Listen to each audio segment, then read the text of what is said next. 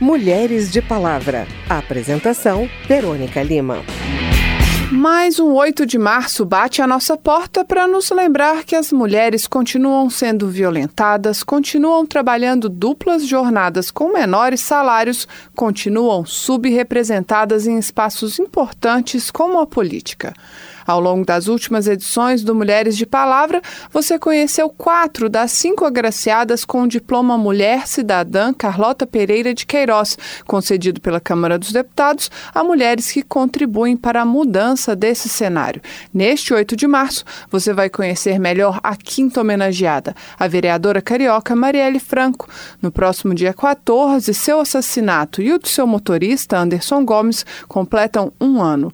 Ouça agora com a repórter Cíntia Sims. Brasil chegou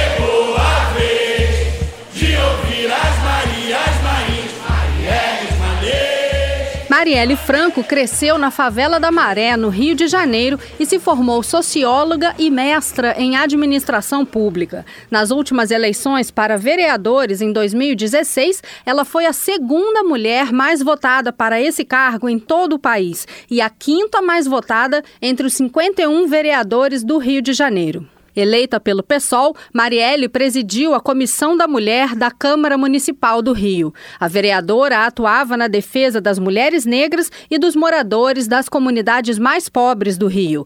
Ela apresentou projetos sobre direitos reprodutivos, assédio sexual no transporte público, direitos da população LGBT e ampliação do horário de funcionamento das creches do município. Amiga de Marielle, a deputada federal Talíria Petrone, do PSOL do Rio de Janeiro, conta o que chamava a atenção na parlamentar carioca. A Marielle era exatamente essa mulher que é a, a, mulher que é a maioria do povo brasileiro, né? Essa mulher do corre, sabe? Mãe, muitas vezes cuidando sozinha da, da sua cria, mulher da favela potente, sabe? Ela era uma fortaleza. Ela era, por um lado, um abraço, assim. A Maria, a Maria era um abraço, assim eu penso nela, eu lembro da força, da generosidade e da risada também.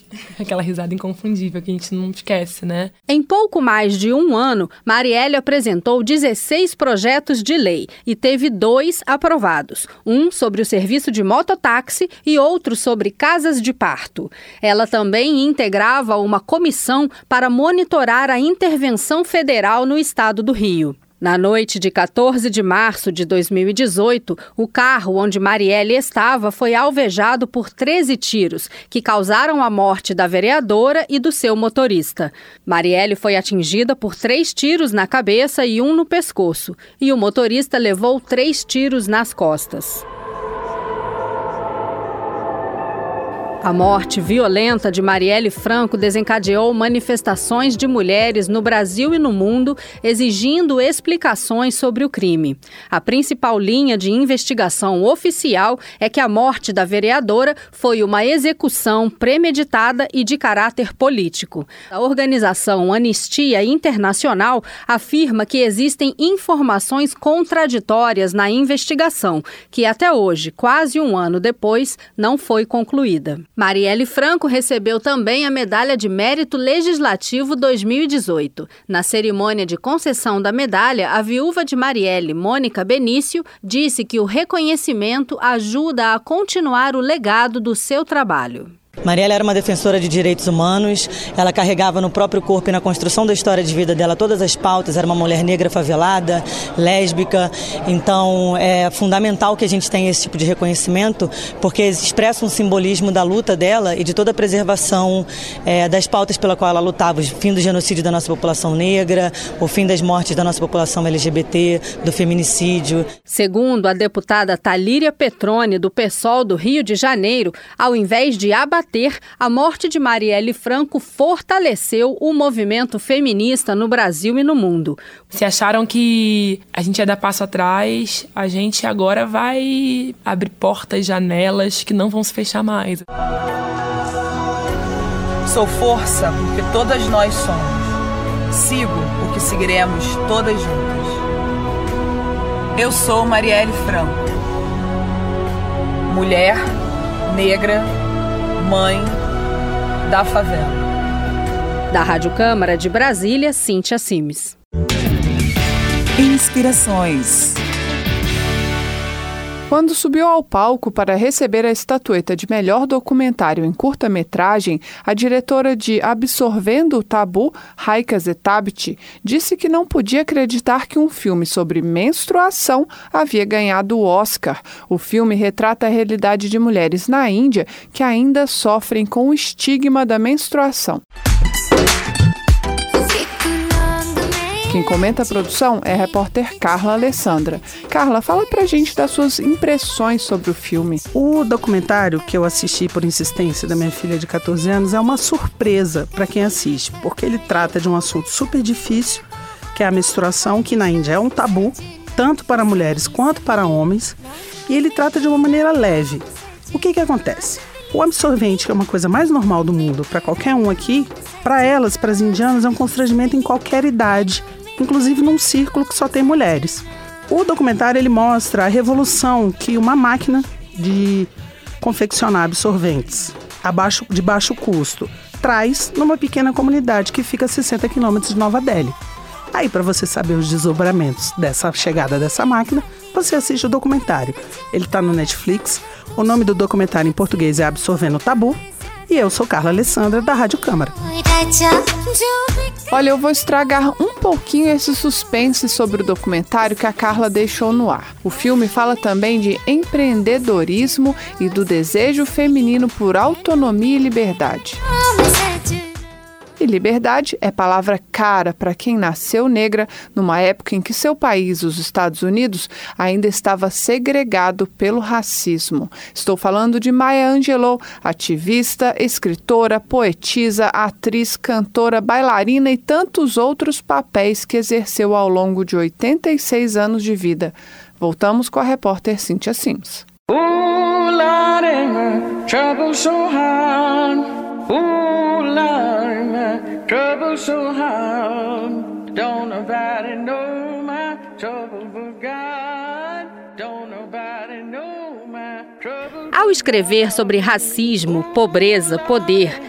machismo, a situação da mãe solteira, sexualidade e muitos outros temas, com segurança, elegância e toneladas de compaixão, Maya Angelou foi registrando a história, tanto a dela própria quanto a do mundo exterior.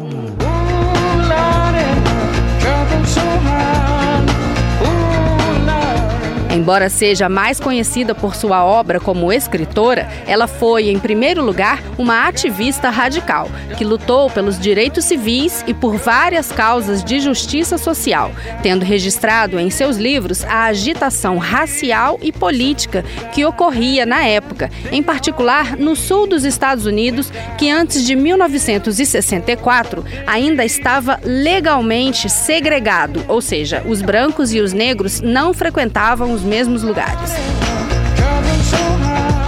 Maia vivenciou um ato de violência terrível aos sete anos, quando o namorado da mãe a estuprou e depois os tios mataram o agressor. Traumatizada, Maia ficou muda durante cinco anos. Na adolescência, ela ganhou uma bolsa para estudar dança e teatro em uma escola vocacional em São Francisco. Aos 14 anos, saiu da escola e se tornou a primeira mulher afro-americana a conduzir bondes na cidade de São Francisco. Em 1969, saiu o seu primeiro livro de memórias, Eu Sei Porque o Pássaro Canta na Gaiola. Com ele, Maia se tornou uma estrela, mas também sofreu muitas críticas. Algumas pessoas julgaram o livro muito agressivo por abordar temas como o racismo e a gravidez na adolescência. Por isso, o livro chegou a ser banido das salas de aula. Ouça agora um trecho do poema de Maya Angelou, Eu Me Levanto, narrado pela escritora brasileira Maria Amélia Eloy. You may write me down in history. Você pode me inscrever na história com as mentiras amargas que contar. Você pode me arrastar no pó. Ainda assim, como pó, vou me levantar. Minha elegância o perturba? Por que você afunda no pesar? Porque eu caminho como se eu tivesse petróleo jorrando na sala de estar assim como a lua ou o sol, com a certeza das ondas do mar, como se ergue a esperança, ainda assim vou me levantar. Numa luz incomumente clara de manhã cedo, eu me levanto. Trazendo os dons dos meus antepassados, eu sou o sonho e as esperanças dos escravos. Eu me levanto, eu me levanto, eu me levanto. Ooh, Lord, trouble so hard. Ooh, Lord, trouble so hard. Don't nobody know my trouble but God. Don't nobody know my trouble but God. Para terminar o programa especial do Dia Internacional da Mulher, mais uma dica cultural feminista. É com você, André Amaro. Este ano, no mês da mulher, acontece em Brasília a primeira edição do Festival Frente Feminina. O projeto, realizado de forma totalmente independente, dá visibilidade para as criações femininas, fortalece e estimula a cena cultural de Brasília, contribuindo de maneira efetiva para a formação de plateia da cidade. O evento acontece no Teatro Garagem e também no Espaço Cultural Renato Russo. A atriz Catarina Cioli, uma das organizadoras do festival, explica como surgiu o projeto. O FFF partiu do desejo inicial da Ana Carolina Marques de encontrar na programação da cidade um evento que atendesse né, esse crescente de realizadoras, técnicas intérpretes da capital de Brasília e do DF e que também estivessem em seus trabalhos dando voz a questões, a indagações femininas, né, no sentido amplo da palavra da mulher. Essa ideia matriz surgiu de uma, de uma jovem artista, né, a Ana Carolina Marques. Tem uma segunda geração, né, com a Larissa Mauro, de uma atriz também formada pela UNB, performer e que tem essa solidificação de estar no, num grupo, né, um grupo com, que tem grande participação da mulher, que é o Andaime.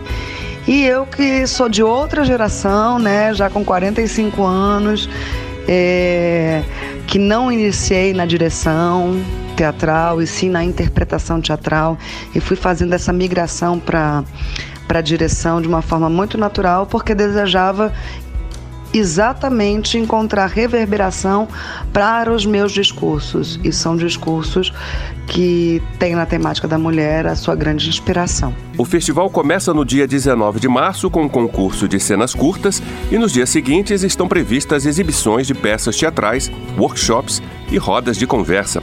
Para conhecer a programação completa, acesse frentefeminina.wixsite.com.